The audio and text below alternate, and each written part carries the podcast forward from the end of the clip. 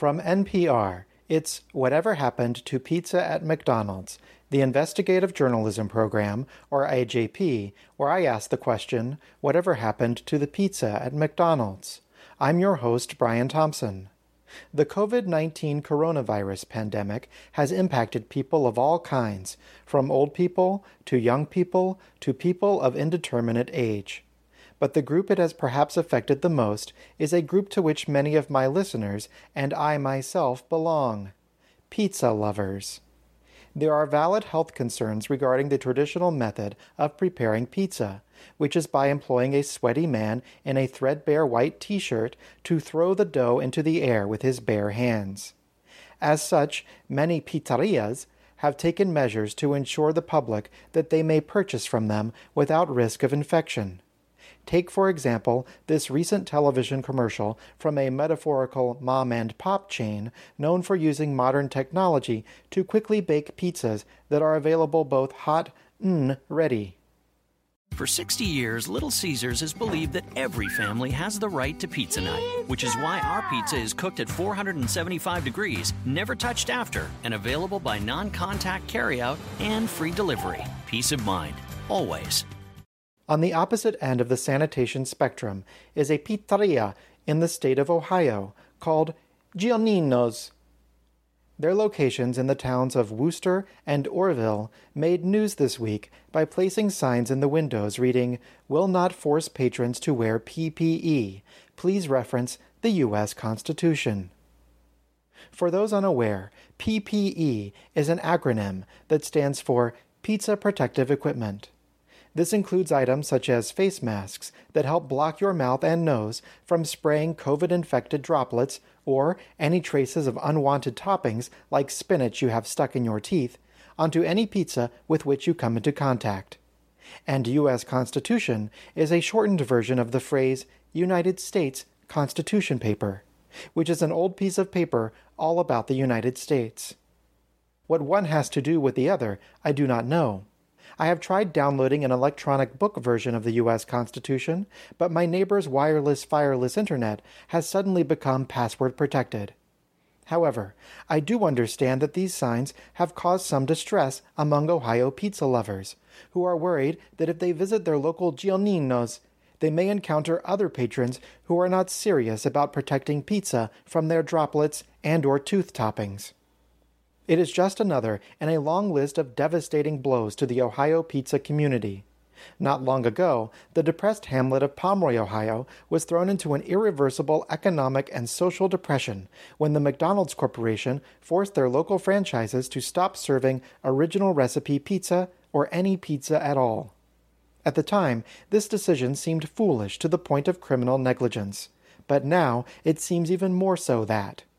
The people of Ohio need pizza from a restaurant they can trust. Though many would like you to forget, and many more simply do not remember, there is one such restaurant that used to serve pizza, and has the resources to do so again, in this Ohio's hour of need. It is a restaurant called McDonald's. To help incept the notion that bringing back pizza would be the best way to help combat the problems posed by our current pandemic, I contacted the McDonald's Corporation. And to circumvent their anti journalism voice recognition technology, I once again utilized my mastery of disguise by employing a perfect Ohio accent. Thank you for calling McDonald's. In a few words, tell me why you are calling today.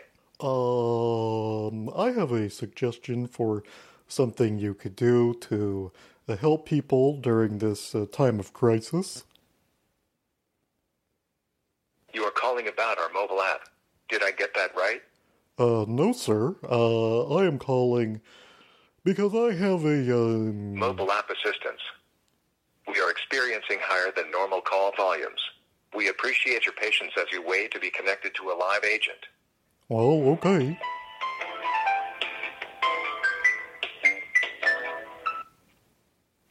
Thank you for calling McDonald's mobile app team. How may I help you today? I don't believe I've reached the correct department of uh, McDonald's. I was just calling with a menu suggestion. Okay, um, I definitely do apologize. You said that you were calling with a menu suggestion? That's right. Uh, I was just thinking that uh, these days a lot of people are very upset about the uh, uh, uh, what uh, the COVID plague, and they're very nervous to go into a McDonald's uh, for fear that they might catch it. And uh, I was just remembering that McDonald's used to serve uh, pizza, and uh, I was just thinking perhaps maybe this is something you'd like to uh, bring back to the menu as something that could be uh, sanitarily delivered. Okay, I definitely do apologize. So you were saying you just feel like McDonald's should bring back their pizza? Yes, uh, I believe that in this time of uh, uh, uh, I'm sorry, I had a little bit of a brain poot. Distress. This time of distress involving the COVID nineteen, I think it would be something many people would order because they're fearful to go inside the McDonald's. Okay. Um, I definitely um will go ahead and put in that um request. Um, what is your first and last name and a good contact number? My first name is Cleveland. C L E V E Land.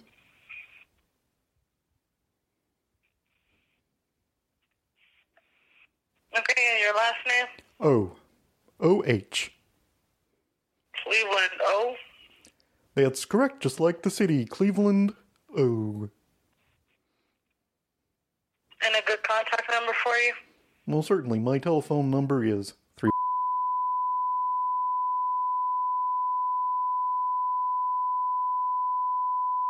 Eight. Okay, and do you have an email address that you would like to provide today? I do not. But I was wondering, do you remember when McDonald's served pizza? No. Oh, really? And just out of curiosity, and, and I apologize if this is a personal question, but would you order it if uh, it was brought back to the menu?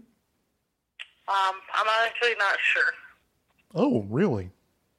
May I ask you to explain your uncertainty? Um, well, I just don't like um McDonald's that much. Oh my goodness, but you work for McDonald's and we're on a recorded line. I know. I like mostly like the frappes. I don't really like the food that much. Oh, I see. You're more of a beverage person. Correct. Okay. Um, but I'm going to go ahead and get this um, sent in. Um, once I disconnect, there's a survey you're more than welcome to complete. You have a great day. Thank you. You too. Oh, well, goodbye. Now, a word from our underwriter. As a not for profit program on the NPR channel, I am not allowed to ask you to visit Bath and Body Works, indicate in any way how much their merchandise costs, or offer any kind of personal endorsement. But I can tell you something I believe you may find rather surprising. Bath and Body Works mostly sells candles. Bath and Body Works. Mostly candles, strangely. Thank you for listening to Whatever Happened to Pizza at McDonald's, a proud part of NPR. Do you know what happened to pizza at McDonald's? Do you remember it? Please send all correspondence to pizza at McDonald's at gmail.com. For more information, please visit our attractive website at www.pizzaatmcdonalds.com. There you will find links to our Twitter and Instagram pages, as well as to our newsletter and Teespring store, where you may purchase quality whatever happened to pizza at McDonald's merchandise.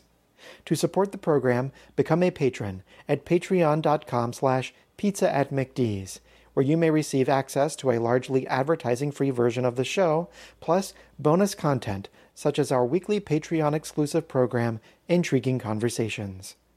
I'm Brian Thompson.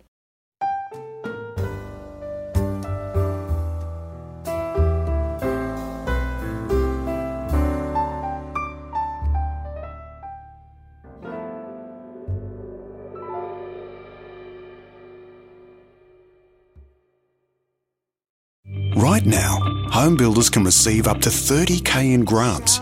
And if you build with Fairmont, you'll also receive unbeatable value. Build with Fairmont, and for no extra cost, you'll receive luxury kitchen and bathroom upgrades, plus free air. But hurry, the 30k grant and this amazing offer will end soon. For more on SA's best value upgrades, visit fairmonthomes.com.au. It's affordable at Fairmont. T's and C's apply.